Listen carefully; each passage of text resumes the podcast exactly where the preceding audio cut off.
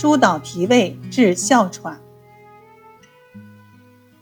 有一位患者叫赵延威，他患的病叫齁喘，就是类似于我们现在说的哮喘。他的病发作挺有特点，就是在秋天和冬天的时候特别容易犯。一犯起病来，先是开始打喷嚏，然后流鼻涕，接着喉咙发堵，然后就开始喘。刚开始还忍着，后来实在难受的不得了，就请来了黄元玉。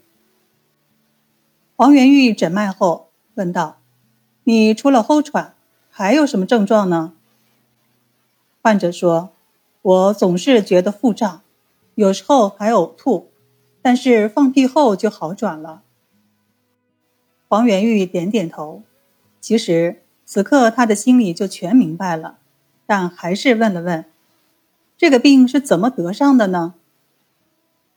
患者说：“我二十多岁的时候，有一个秋天傍晚吃饭，一只该死的黑猫从房檐上掉下来。”掉到我的后背上，把我吓了一跳，从此就病了。打那以后，我就不敢吃晚饭了。如果夜里被冷风吹了，或者碰到了阴雨天，或者白天吃多了些，都要犯病。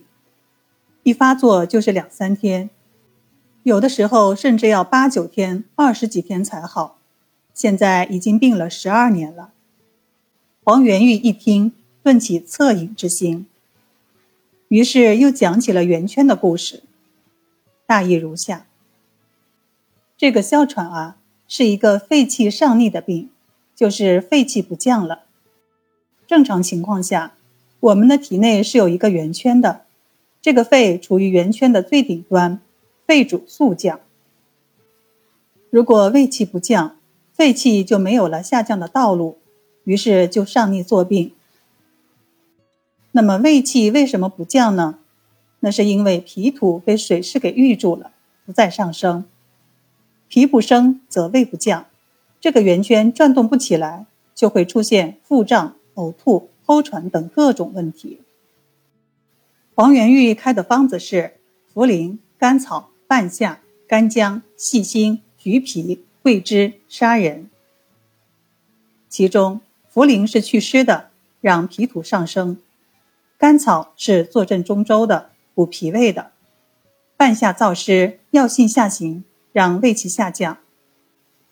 这三味药是个典型的中轴的构思。